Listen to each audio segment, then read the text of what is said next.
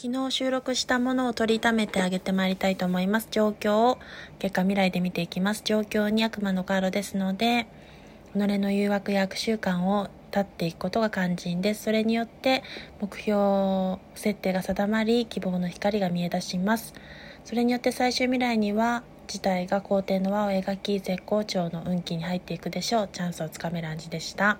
ご視聴ありがとうございました。全体運勢丸1でした。